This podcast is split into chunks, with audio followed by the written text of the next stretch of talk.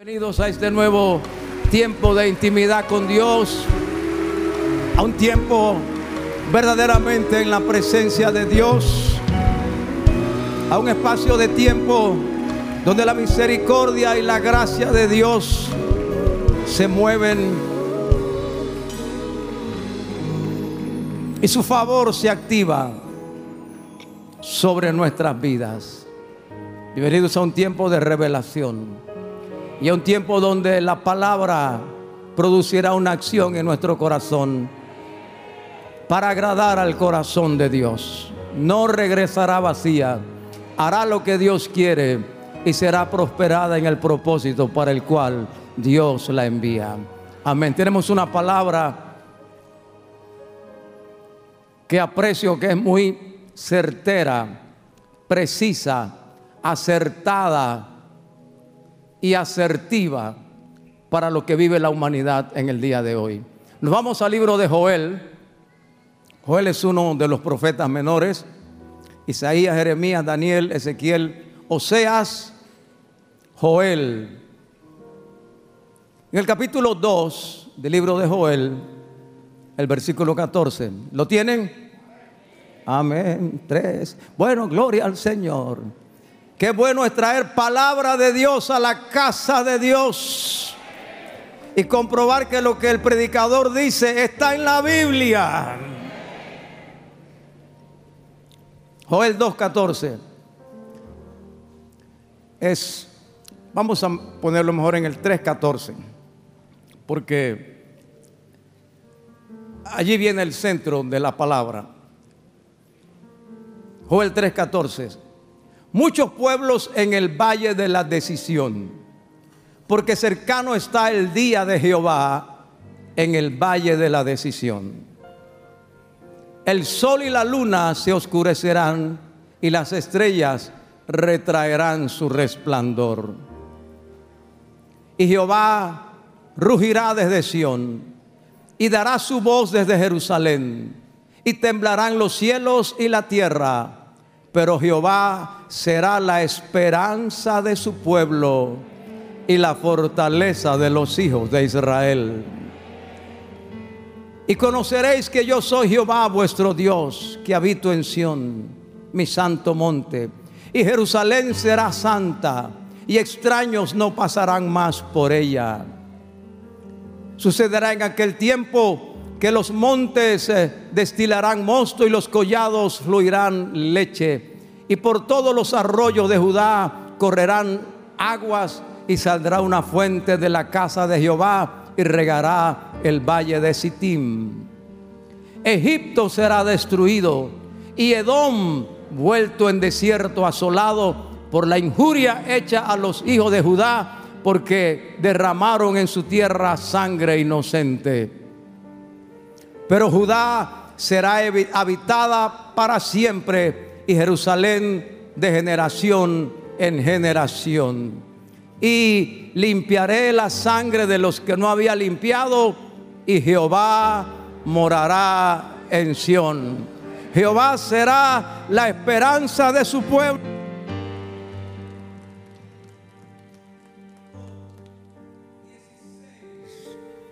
Dice, Jehová será la esperanza de su pueblo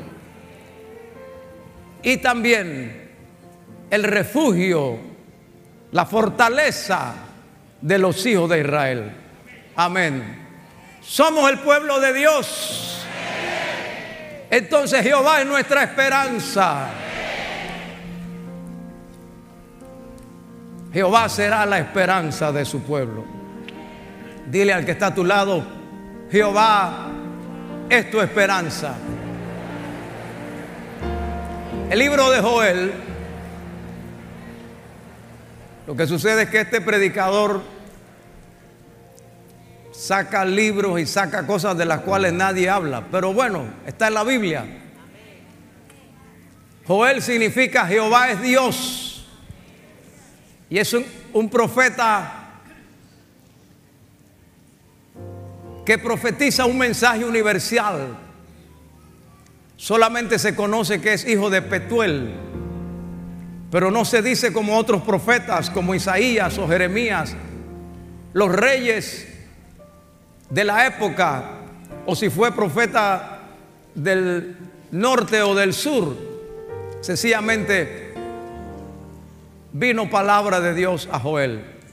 Lo que sí sabemos es las circunstancias en las que Joel profetiza. La nación, Judá,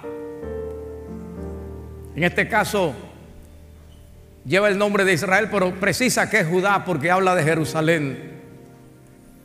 Había pasado por una época terrible, una invasión de una plaga de langostas. Y algunos están pensando, si viniera una plaga de langostas, qué belleza. Que ya, ya están tan escasas que algunos no comen langosta hace mucho tiempo. Eh. Esperan una boda para comer langosta. Pero no es esa langosta. Es la langosta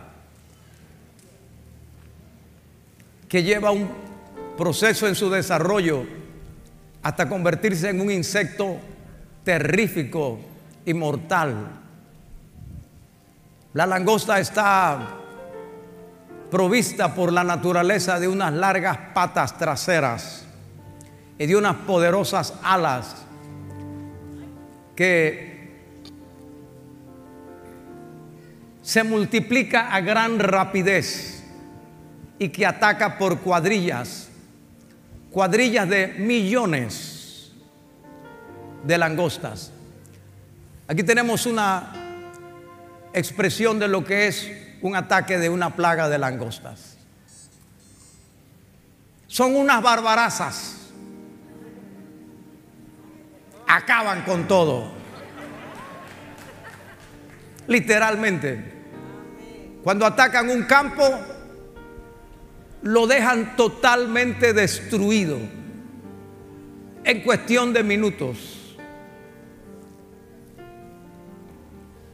Y los recursos humanos son incapaces de impedir la acción de la langosta. Pues la nación había pasado por un ataque de langostas. Y Dios llama al profeta Joel para que profetice sobre el efecto de esa langosta. Por eso en Joel 1.4 dice, lo que quedó de la oruga, lo comió el saltón.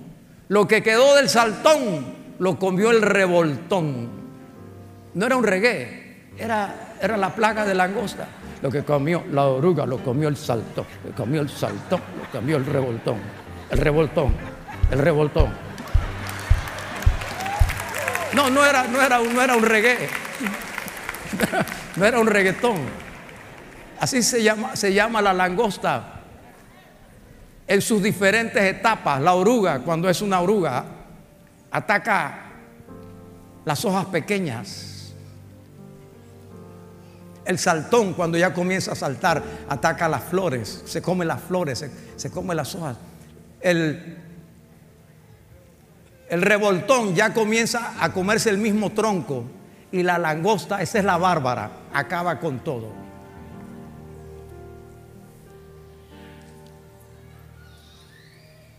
El Señor llama a eso el día de Jehová.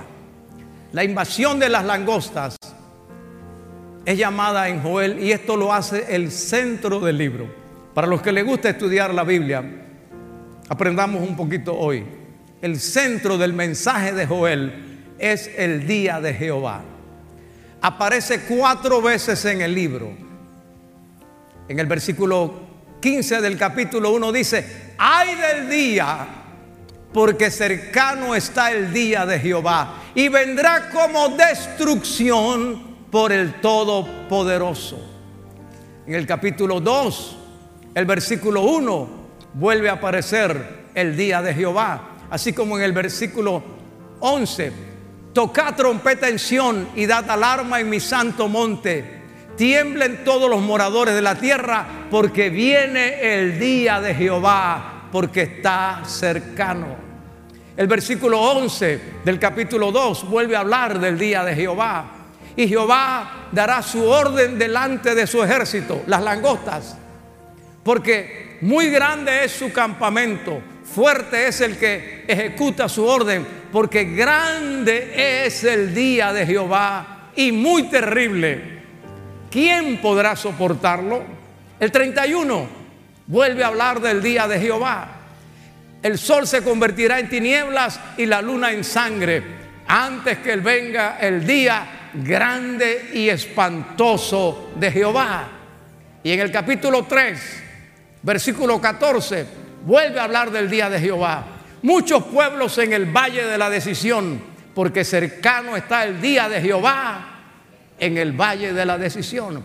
Así que cuando usted ve consistentemente cuatro veces en tres capítulos eso nos indica claramente que el mensaje central de Joel es la preparación del pueblo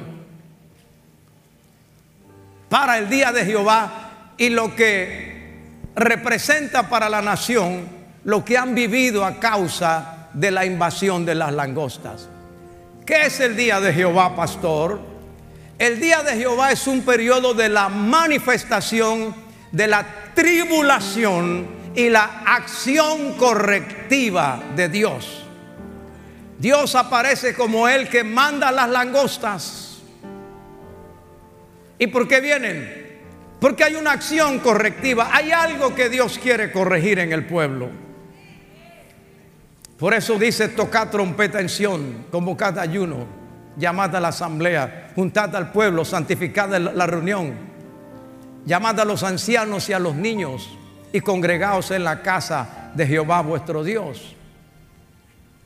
Para nosotros, en nuestra época, el día de Jehová representa el periodo que anticipa la venida gloriosa de nuestro Señor Jesucristo.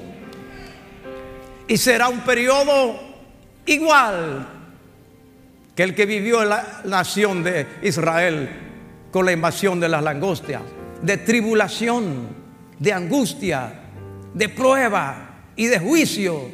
Por eso Apocalipsis dice que a la iglesia el Señor la guardará de la hora de la prueba que ha de venir sobre el mundo entero. Porque aquí viene el mensaje entonces. ¿Me estoy haciendo entender? En medio de todo eso, en medio de la langosta, del saltón, del revoltón de la langosta, en medio de todo eso, Jehová será la esperanza de su pueblo. Bien.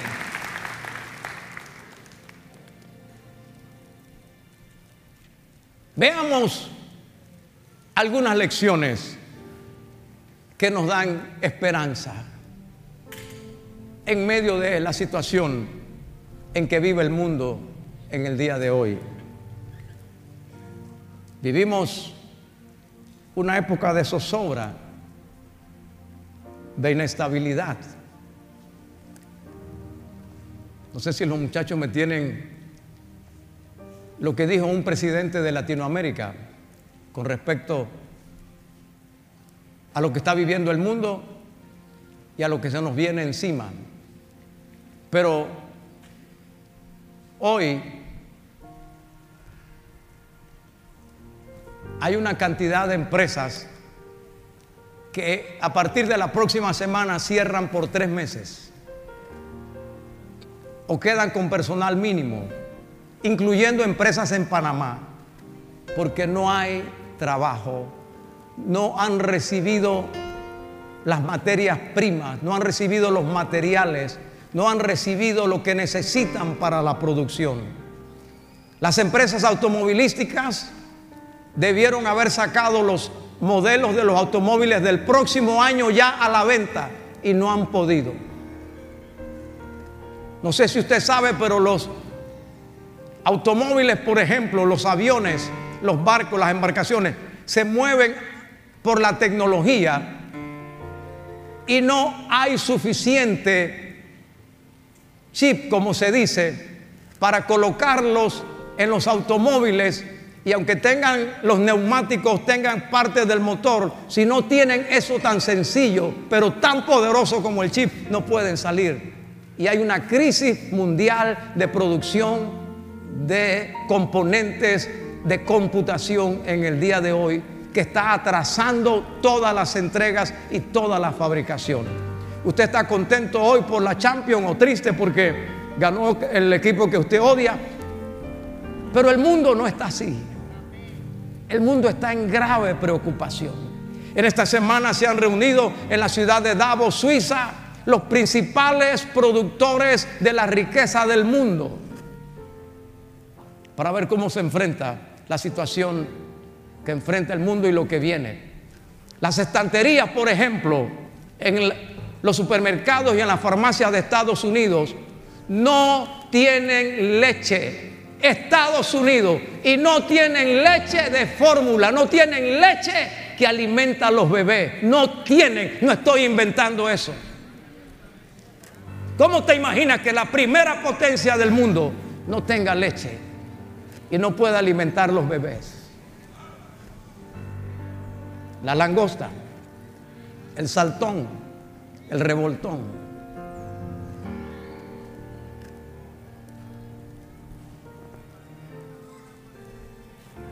Teníamos aquí al, presidente, si tenemos audio lo pasamos, si no lo dejamos así nada más.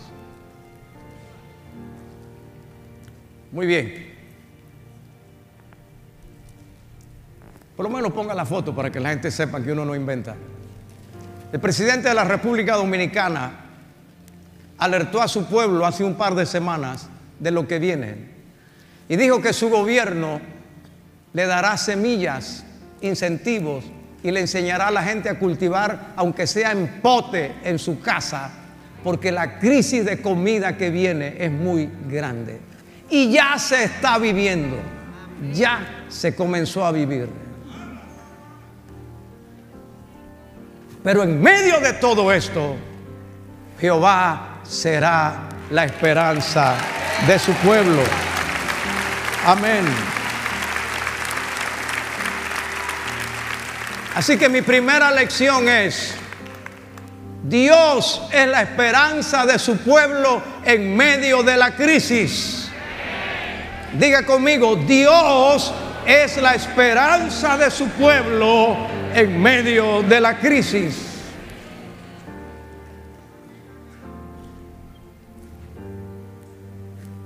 El día de Jehová pues se presenta en el libro de Joel como un símbolo de un periodo de inestabilidad, angustia generalizada, preocupación, ansiedad, incertidumbre, limitaciones y también pobreza y muerte. 1.4 lo que quedó de la ortuga o lo que quedó de la oruga comió el saltón. Y lo que quedó del saltón comió el revoltón. Y la langosta comió lo que del revoltón había quedado. Representan cuatro etapas en el periodo de vida de este insecto y también los cuatro nombres que se dan a los diferentes tipos de langostas en aquella parte del mundo. Las consecuencias de un ataque de langosta son en primer lugar la eliminación de la vegetación y luego las consecuencias que de ella se derivan. En el capítulo 1, del cual no tenemos tiempo de leer, pero para los que les gusta la Biblia, por lo menos lo pueden anotar. En primer lugar, tenemos la destrucción de los cultivos. Segundo lugar, la destrucción de la productividad. Al no tener cultivos, no hay producción. Y eso se está viendo en el mundo hoy. En tercer lugar, la destrucción de los alimentos en una economía agropecuaria como la de Israel. Destruir los cultivos era destruir la seguridad alimentaria de la nación. Y si no hay alimentos, todo lo demás basta decir, eh, eh, sobra decirlo. También la destrucción del placer. Se eliminó el placer, dice el 1.7, dice, borrachos, lloren y lamenten porque se acabó el vino. ¿Dónde van a producir? ¿Cómo van a producir vino? ¿Cómo? Y llegará el momento en que muy pocos podrán asistir a conciertos a cenas lujosas y a todo ese tipo de placeres de la carne, porque la langosta comenzó con su destrucción. Pero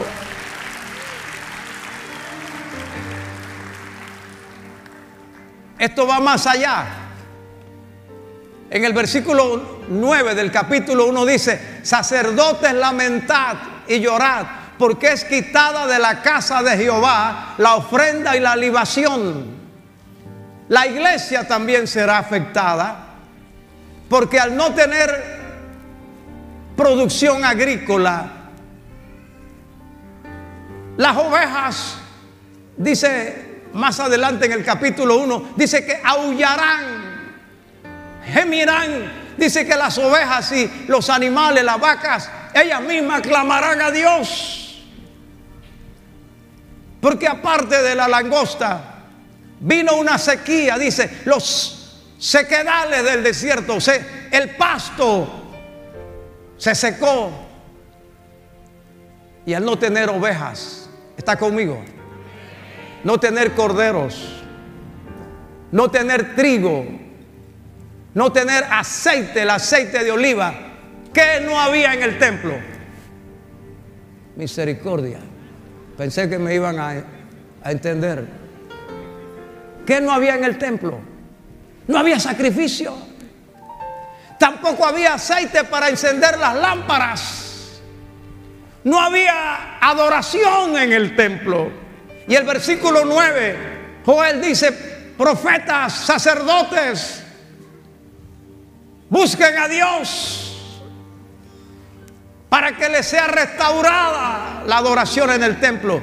Y eso está pasando.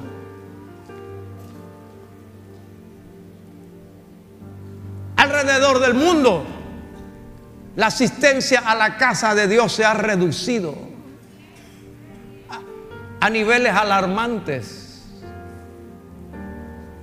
Y lo que asombra es que hay gente que no viene a la casa del Señor porque le tiene miedo a la COVID, porque no quiere contagiarse, pero si va al supermercado, si va, si se monta en los metros, si se monta en los transportes públicos, si viaja en aviones, y allí no le da miedo. Y algunos han quitado de la casa de Dios lo que a Dios le pertenece. Y han dejado de diezmar y ofrendar. Porque dice la cosa está dura, pastor. Se te pondrá más dura si no ofrendas y no diezmas. Y finalmente, la langosta traerá una desaparición de la alegría en la gente. Y usted lo está viendo hoy la gente malhumorada, deprimida. Tú vas en busca de una atención pública, de un derecho que tú tienes de ser atendido. Y te reciben, ¿qué quieres?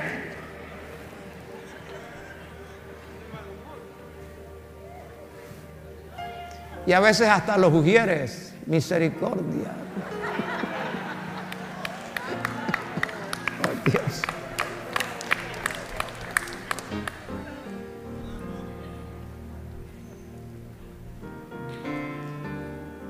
Despertad borrachos y llorad. Gemid todos los que bebéis vino a causa del mosto, porque es quitado de vuestra boca.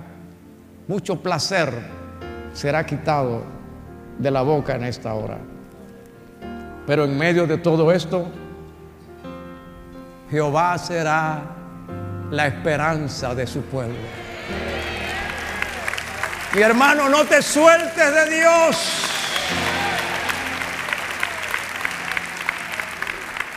Mire, yo vengo de ser testigo de lo que está ocurriendo en uno de los lugares más oprimidos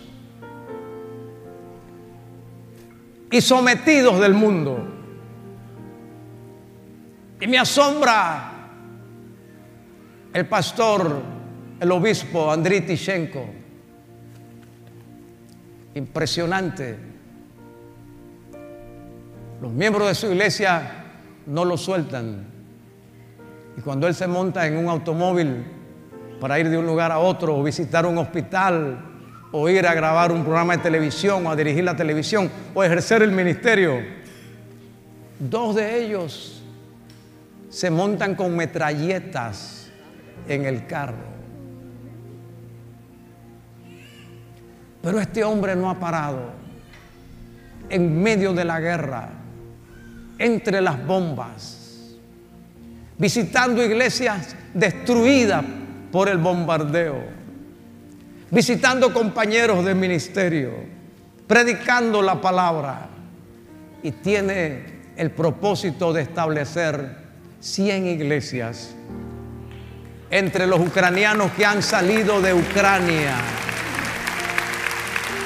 Y lo está haciendo en las principales ciudades de Europa donde han llegado los refugiados, más de 5 millones de ellos, más que lo que somos todo este país, ha salido de Ucrania en busca de refugio en otra nación. Pues entre ellos este hombre está fundando 100 iglesias. Porque en medio de la peor crisis, Jehová es la esperanza de su pueblo. Así que aunque haya destrucción, aunque otros eliminen el placer, aunque otros dejen de asistir a la casa de Dios, aunque otros se encierren, aunque otros se preocupen porque la cosa está dura, tú y yo vamos a confiar porque nuestra esperanza no está en el hombre, nuestra esperanza no está en las condiciones humanas, nuestra esperanza no está en el gobierno, nuestra esperanza no está en la economía, nuestra esperanza está en Jehová, el Rey de Reyes y el Señor de los Señores. A su nombre. Así que en esta hora no decaiga tu alegría, no se desanime tu gozo. No vuelvas atrás en tu intención de servir al Señor. No permitas que las noticias te deprimen. No permita que tu corazón se llene de congoja, porque Jehová es la esperanza de su pueblo. Así como hubo terror entre los productores de aquellos días, y la Biblia lo dice en el versículo 14 y 15, que los sembradores, confundidos labradores, gemid, viñeros, porque el trigo y la cebada, porque se perdió la mies del campo. ¿Sabe que hay miles y miles y miles y miles de toneladas de trigo en Ucrania que no pueden salir? Y el precio del pan en Europa se ha disparado. Y hay lugares donde ya no tienen trigo para fabricar pan. Hay países que anticipadamente compraron la producción posterior del trigo que no había salido para garantizar pan para los próximos meses. Así que productores de yuca saquen yuca como nunca antes. Porque tendremos que volver a la yuca zancochada y a la carimañola. Productores de maíz, saquen maíz como nunca antes, porque el trigo se irá por el cielo. Y en los próximos meses el pan que se comerá será pan de espuma, balsito, pura levadura. Volvamos al chicheme. A la empanada. Bien, la segunda lección que quiero dejarles del Dios, que es nuestra esperanza, porque Jehová será la esperanza de su pueblo, es que Dios es nuestra esperanza por sus promesas. Dios es la esperanza de su pueblo por sus promesas. Y Dios es la esperanza de su pueblo por su llamado. Diga conmigo, hay un llamado de Dios. Dígalo más fuerte, hay un llamado de Dios. En medio de esta crisis aparece Joel haciendo un llamado. Y en medio de esta crisis aparece Edwin Álvarez haciendo un llamado. Porque Dios no envió la langosta para que el pueblo fuera destruido. Dios envió la langosta para llamar la atención de su pueblo. Para que el pueblo acudiera al único que podía socorrerlos. Porque fue la manera de Dios para que el alma de ese pueblo no se perdiera. ¿Y cuál es el llamado de Dios?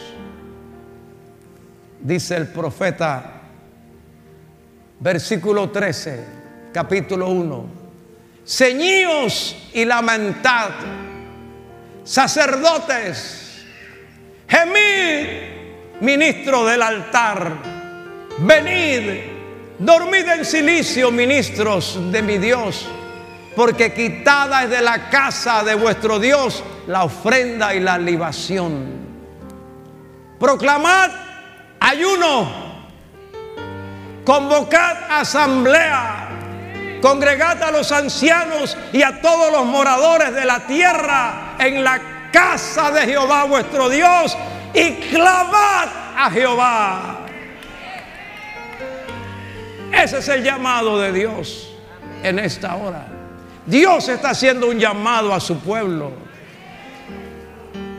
Esto concuerda con lo que el Señor dice allá en segundo de Crónicas, cuando Salomón dedica el templo y Dios le da palabra y le dice, sí, si hay pecado en el pueblo y por el pecado del pueblo Dios retrae su bendición. Segundo de Crónicas 7:14.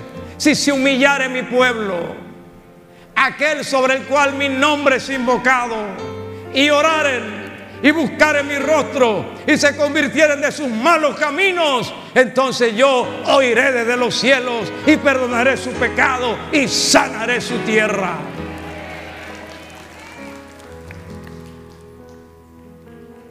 Si alguien puede hacer memoria, cuando comenzó la pandemia, y somos de memoria corta y todo se nos olvida. Cuando nos encerraron, cuando tuvimos los templos cerrados, cuando el contagio era transversal, horizontal y vertical, cuando los taxistas no querían que una enfermera que venía del hospital entrara en su automóvil porque después le pegaba. No que le pegaba, sino le contagiaba. Pero así, se, así dice la gente, me pega el COVID. Ya se nos olvidó eso. Cuando el templo estuvo cerrado meses y meses y meses. Cuando la gente caía en los hospitales y ya no había espacio y no había cama. Y no había cama en, las unidades de cuidados intensivos. Hubo un pastor que llamó al pueblo y dijo, si se humillare mi pueblo, aquel sobre el cual mi nombre es invocado y oraren y buscaren mi rostro y se convirtieren de sus malos caminos, entonces yo oiré desde los cielos, perdonaré su pecado y sanaré, y sanaré, y sanaré, y sanaré su tierra. Hermanos, usted puede decir que esto se ha mejorado por la vacuna, que esto se ha mejorado por la mascarilla, que esto se ha... Diga lo que quiera. Para mí esto se ha mejorado porque hubo un pueblo que se humilló y se buscó a Dios y entró en oración y entró en ayuno y suplicó la misericordia de Dios.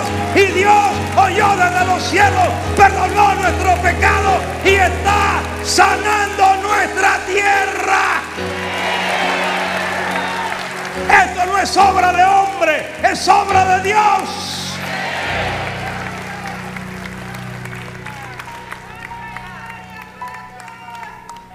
¿Cuál es el llamado de Dios?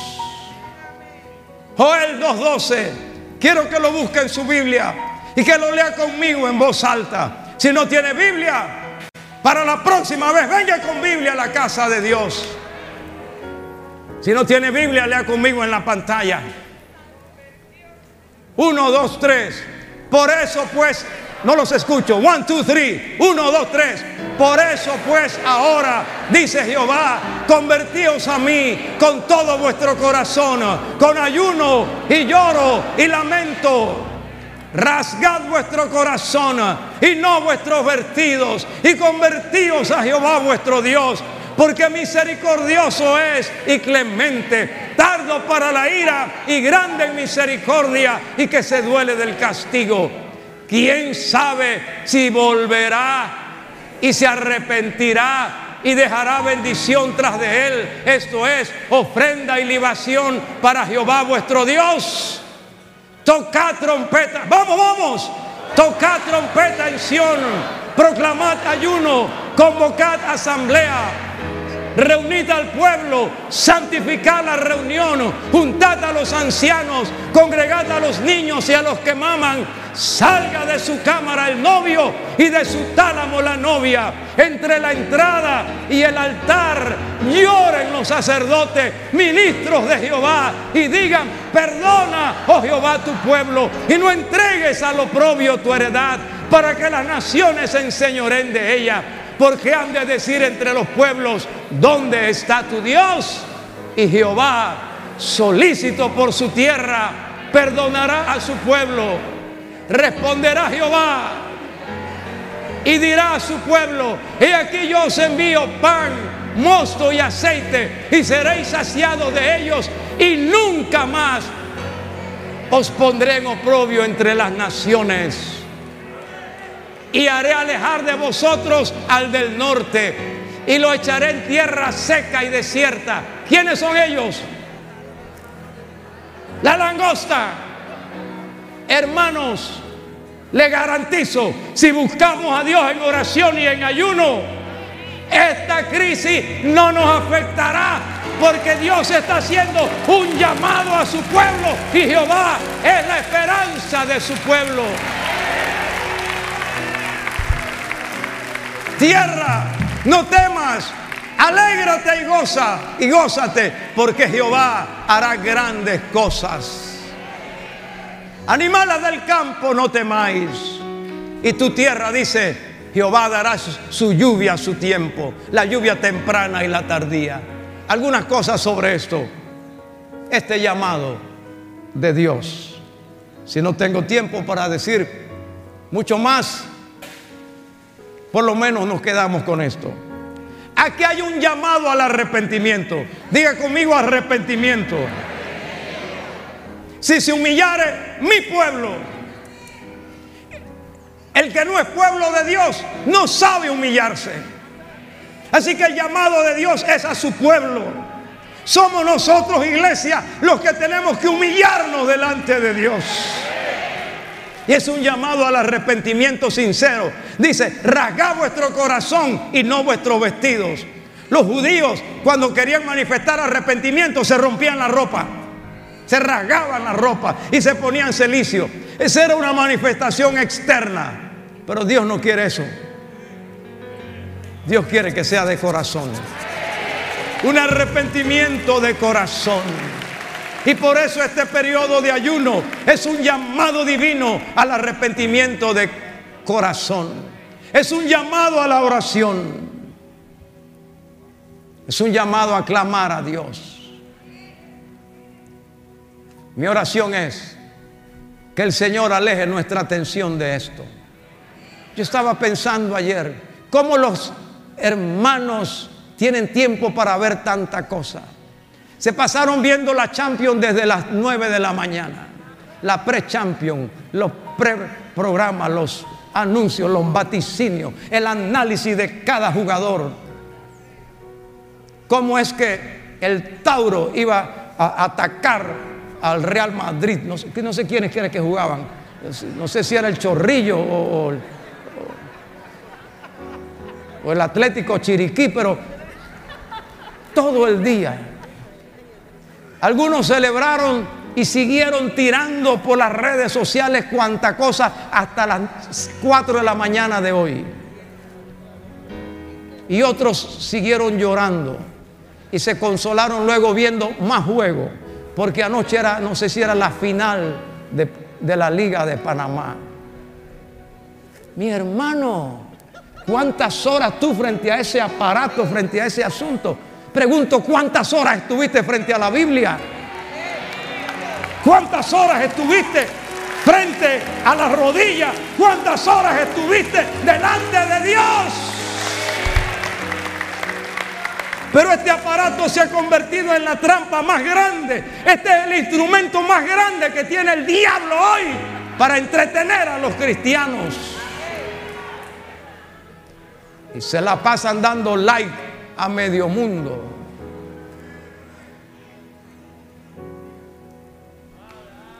Y se saben todos los trucos y se toman fotos y ellos mismos son ñatos y se ponen la nariz grande en la foto.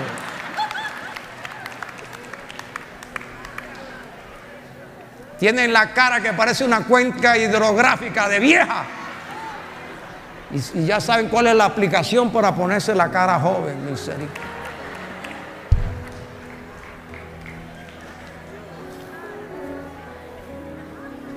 Mi amado, mi oración de todo corazón es que Dios te aparte de esto. Y que en lugar de todo el tiempo que se dedica a esta basura, lo dediques a estar en la presencia de Dios. Porque Dios me está haciendo un llamado para que conozca que en medio de esta crisis Jehová es la esperanza de su pueblo. Pero ¿cómo lo conoceré? Con arrepentimiento, con oración.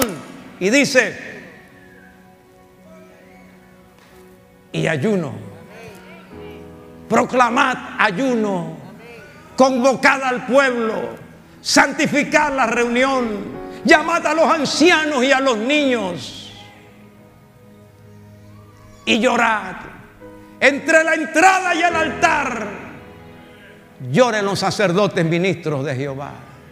Es un llamado a todo el pueblo. Dice, habla de ancianos, habla de niños, habla de todo el pueblo.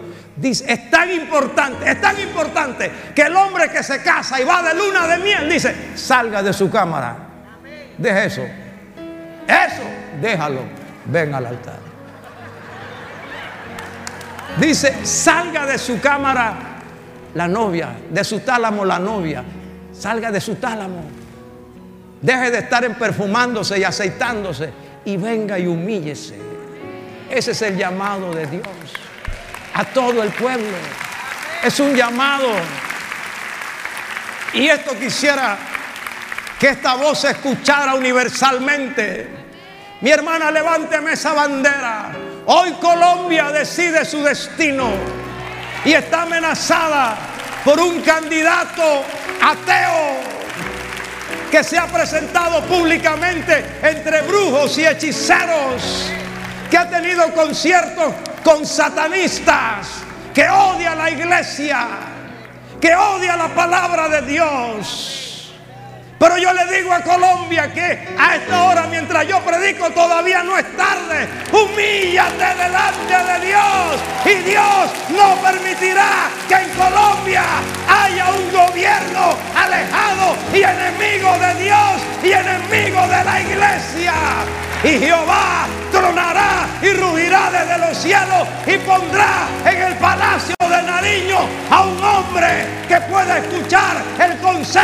de los hombres de Dios. Porque Jehová quita reyes y cámara con esa bandera. Jehová quita reyes y pone reyes.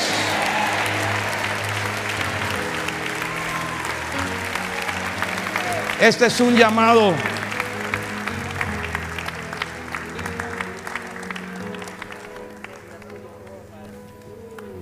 Este llamado debe ser dirigido por los sacerdotes. Dice, entre la entrada y el altar, o entre el atrio del templo, entre el lugar donde la gente común se congrega y el altar donde se ofrece el sacrificio, entre ese lugar y este lugar, lloren los sacerdotes, ministros de Dios. Un siervo de Dios tiene que llorar por su pecado pero tiene que llorar también por el pecado del pueblo. Hay un llamado dirigido a los siervos de Dios hoy. Nuestra misión no es presentar el último grito de la moda, ni buscar la exaltación personal, ni ser los que más seguidores tienen en las redes sociales. Esa no es nuestra misión, siervos de Dios. Esa no es nuestra misión. Nuestra misión no es ser los más populares ni los más conocidos. No es ser los más famosos. Ni los que tienen los mejores contactos con presidentes, gobernantes, hombres de Estado y hombres de empresa. Nuestra misión es entre la entrada y el altar llorar hasta que Dios tenga misericordia. Alguien alaba a Dios en esta casa. Hasta que Dios tenga misericordia y perdone a su pueblo.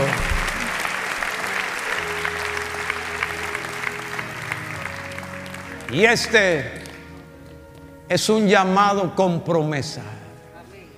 Dígame un amén, por favor. Cuando Dios está llamando a su pueblo al ayuno y a la oración, no solamente le dice ayuno y ora, le da promesa sobre esa, sobre esa oración y sobre ese ayuno. Dice, y Jehová, solícito por su pueblo, responderá.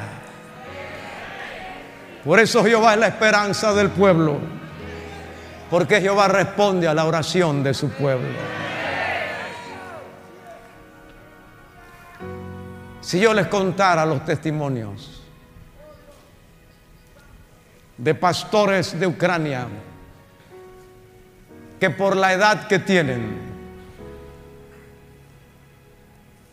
deben cumplir el llamado de la nación a servir en el ejército, como médicos, como utileros y algunos inevitablemente en el frente de batalla.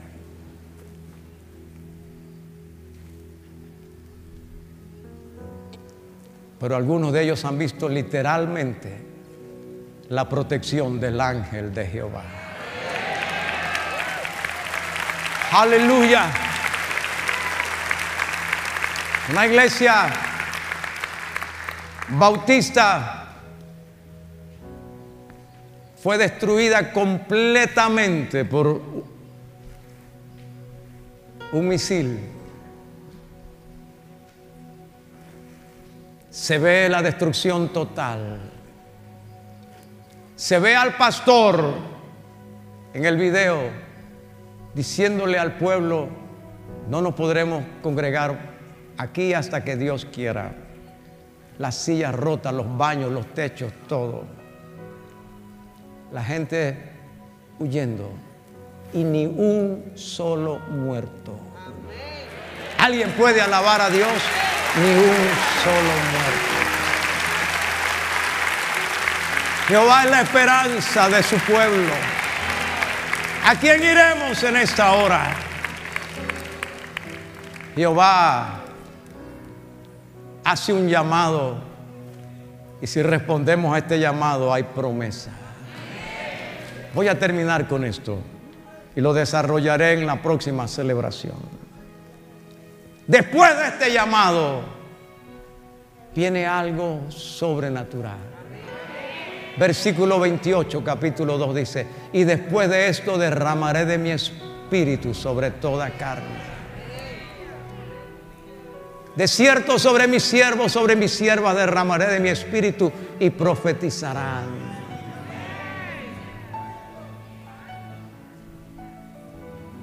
Vuestros hijos y vuestras hijas profetizarán. Mis hijos no serán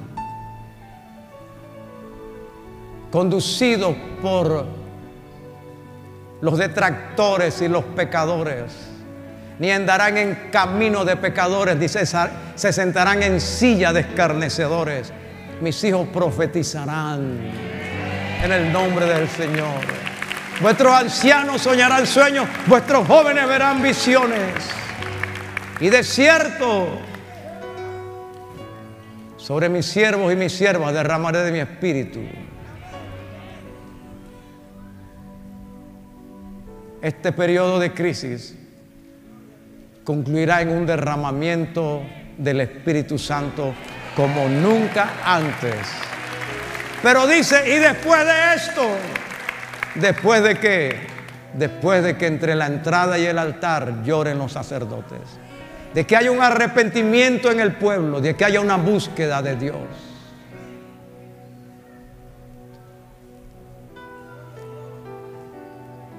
Fuera de las imágenes que hemos visto, el mundo hoy está asombrado por la aparición de una enfermedad desconocida en Occidente, desconocida en Europa, en América, en Asia. Usted sabe cómo se llama. La viruela del macaco. La viruela del mono.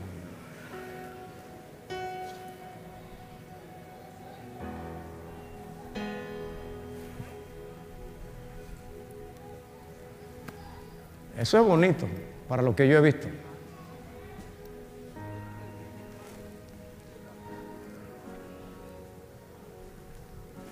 Se está esparciendo por el mundo. La langosta, el saltón, el revoltón. Y después de esto vienen más. Pero mi pregunta es, ¿Cómo es que esa viruela pasó del mono al hombre si la viruela humana había sido erradicada? La última vacuna de España, de Europa, se puso en 1978. Ya no hay ni vacuna para la viruela porque había sido erradicada, no existe la viruela humana. ¿Cómo es que ahora hay viruela del mono? El país que más casos tiene y donde apareció por primera vez recientemente es España. ¿Cómo apareció la viruela en España? Por un Congreso Mundial, mundial de Homosexualidad que se hizo en una de las islas turísticas de España. Allí hubo los primeros contagios. Y esto los medios de comunicación no lo quieren decir, pero este pastor lo dice con toda propiedad y con toda responsabilidad.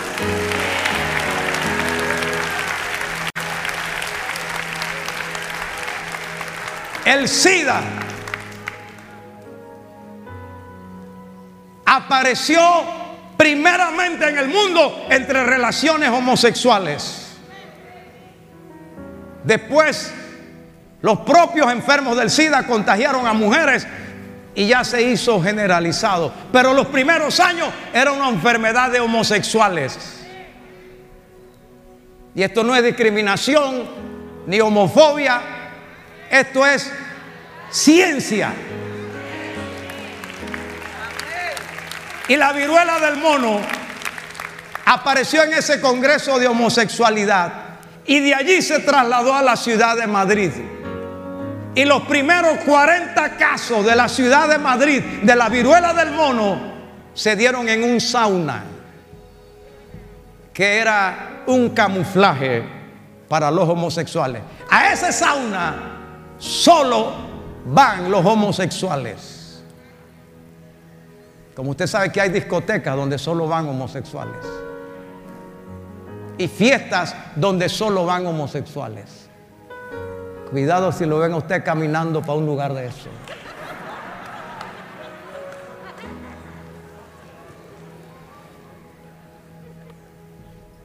De ese sauna van ya más de 40 contagiados. Hasta el día de hoy, hasta hace unos días, todos los contagiados de la viruela del mono eran homosexuales que nacieron de sexo masculino, pero que prefirieron la homosexualidad. ¿Por qué no había entre mujeres? ¿Qué me dice a mí la viruela del mono? Que se une a las señales que estamos viendo.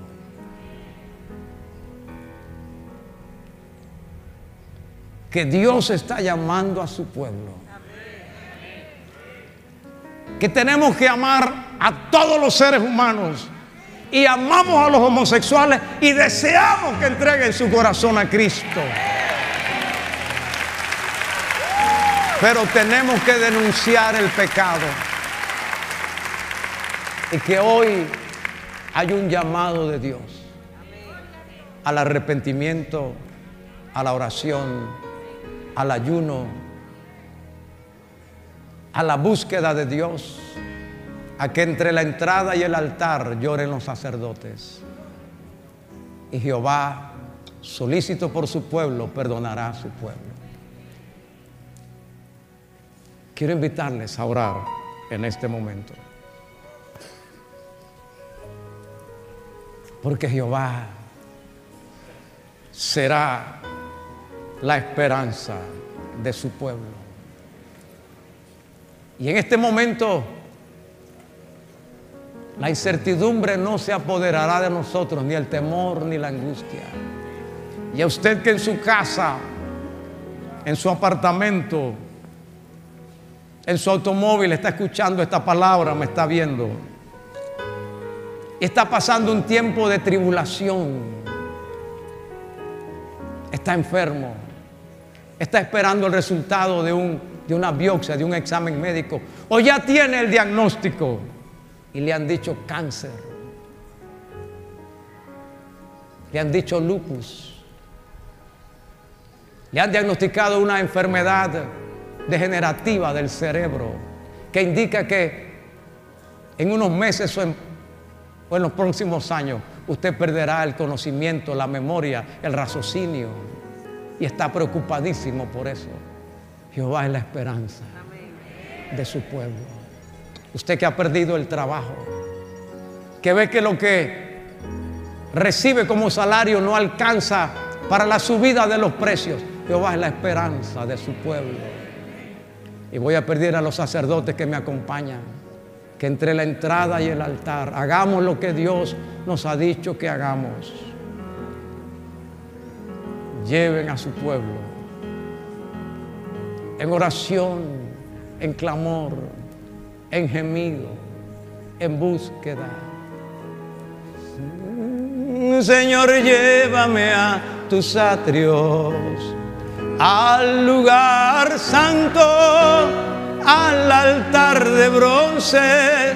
Señor, tu rostro quiero ver. Pasando en la muchedumbre por donde el sacerdote canta. Tengo hambre y sed de justicia y solo encuentro un lugar. Y llévame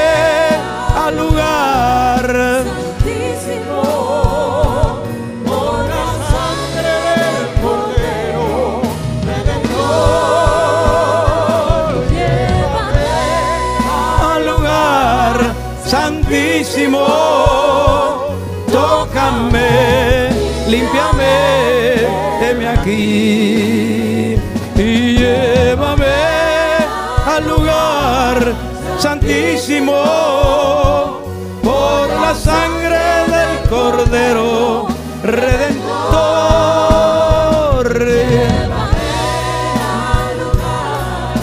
Santísimo límpiame, me aquí. Señor, llévame a tus atrios, al lugar santo, al altar de bronce. Señor, tu rostro quiero ver. Pasando en la muchedumbre, por donde el sacerdote canta, tengo hambre y sed de justicia, solo encuentro un lugar. Y llévame al lugar santísimo. Por la sangre del Cordero Redentor. y llévame al lugar santísimo.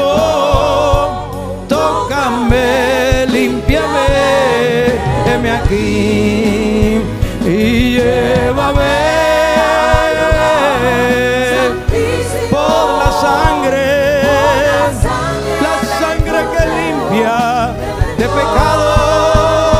Llévame por tu gracia.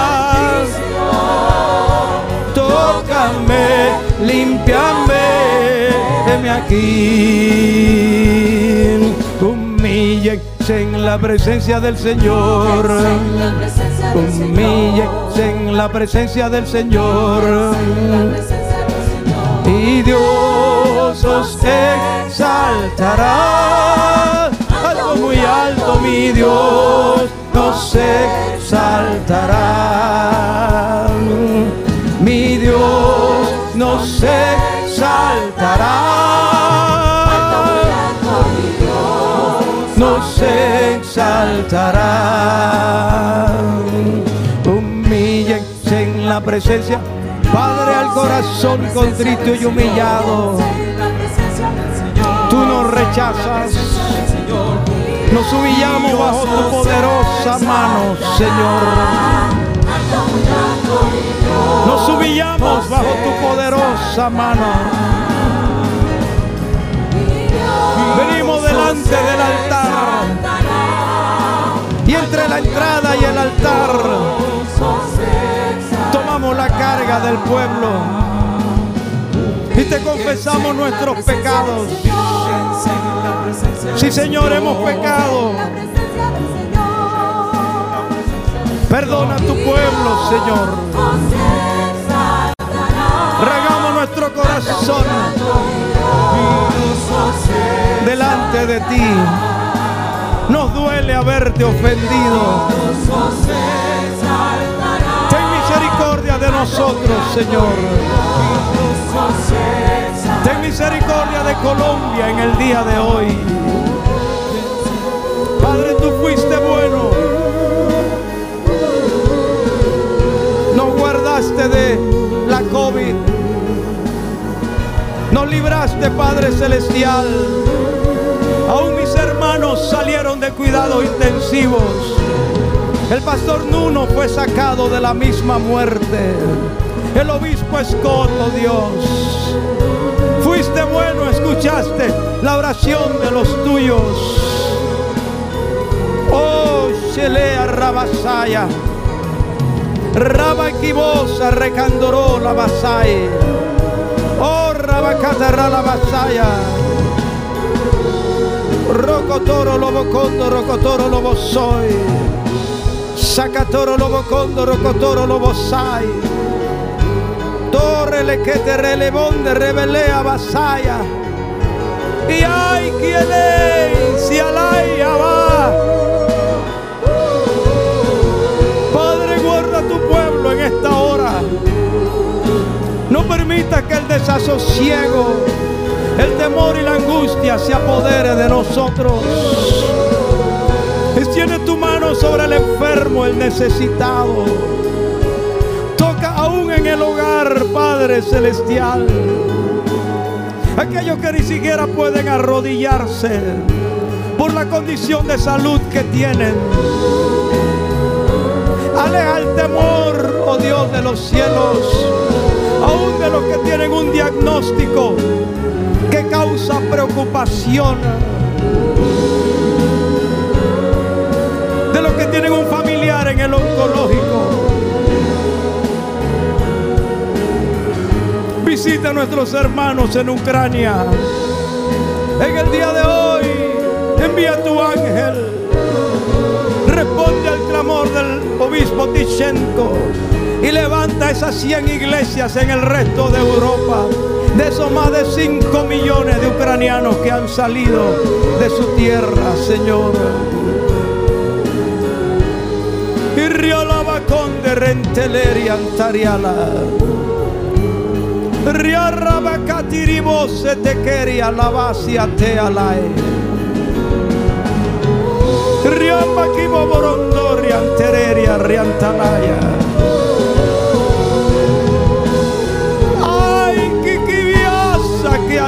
Vasai. Tú eres un Dios bueno y misericordioso.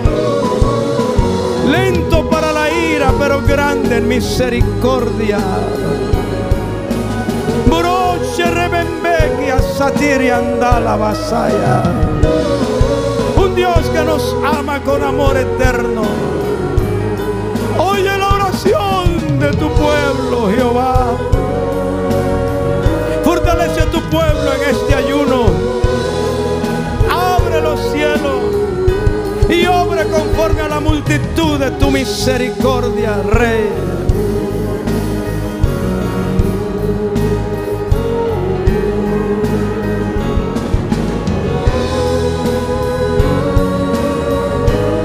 Ay, ay, aquí andaré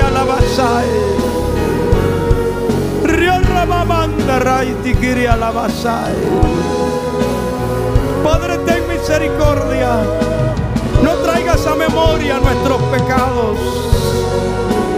Aleja de delante de tu rostro, de delante de ti. Échalos en lo profundo del mar. Y vuelve a ser solícito con los tuyos. Derrama tu Santo Espíritu. Que nuestros hijos y nuestras hijas profeticen, Señor. Sobre los ancianos y las ancianas se derrame el Espíritu Santo y tengan sueños. Que nuestros jóvenes tengan visiones, Señor.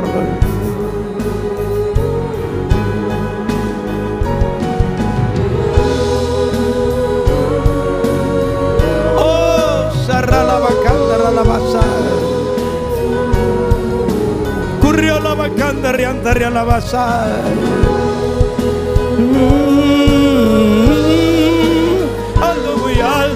Dios nos levantará. Mi Dios nos levantará. Alto, muy alto, mi Dios nos levantará.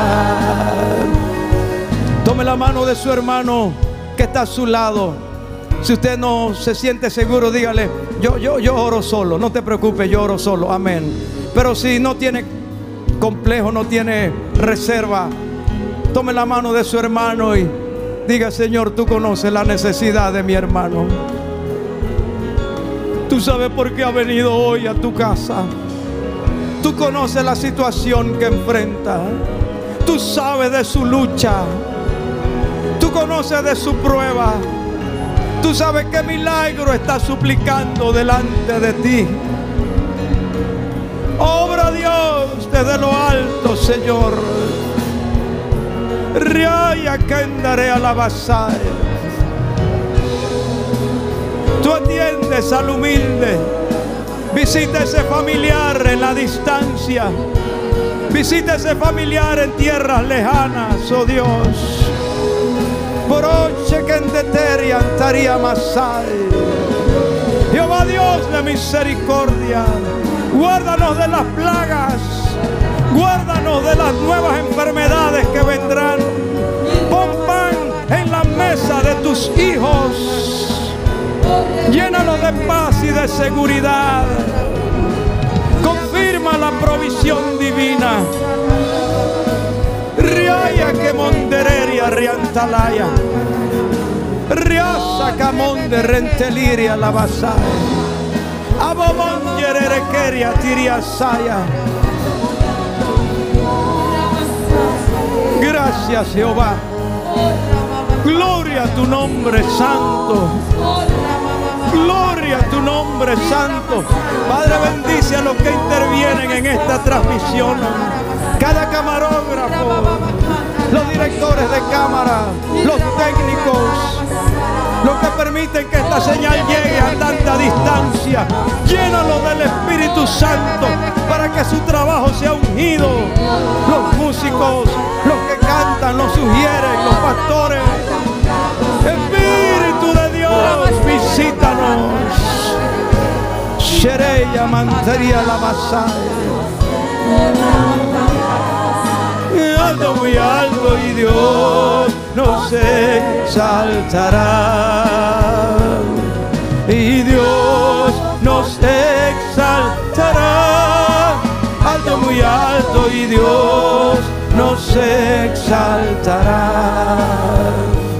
Y Jehová, solícito por su pueblo, responderá Jehová. Y dirá Jehová, he aquí yo os envío pan, mosto y aceite, y seréis saciados. En esta época de crisis, Jehová enviará pan, mosto y aceite. Comeréis hasta saciaros y alabaréis el nombre de Jehová, que hizo maravillas con vosotros. Gracias, Señor.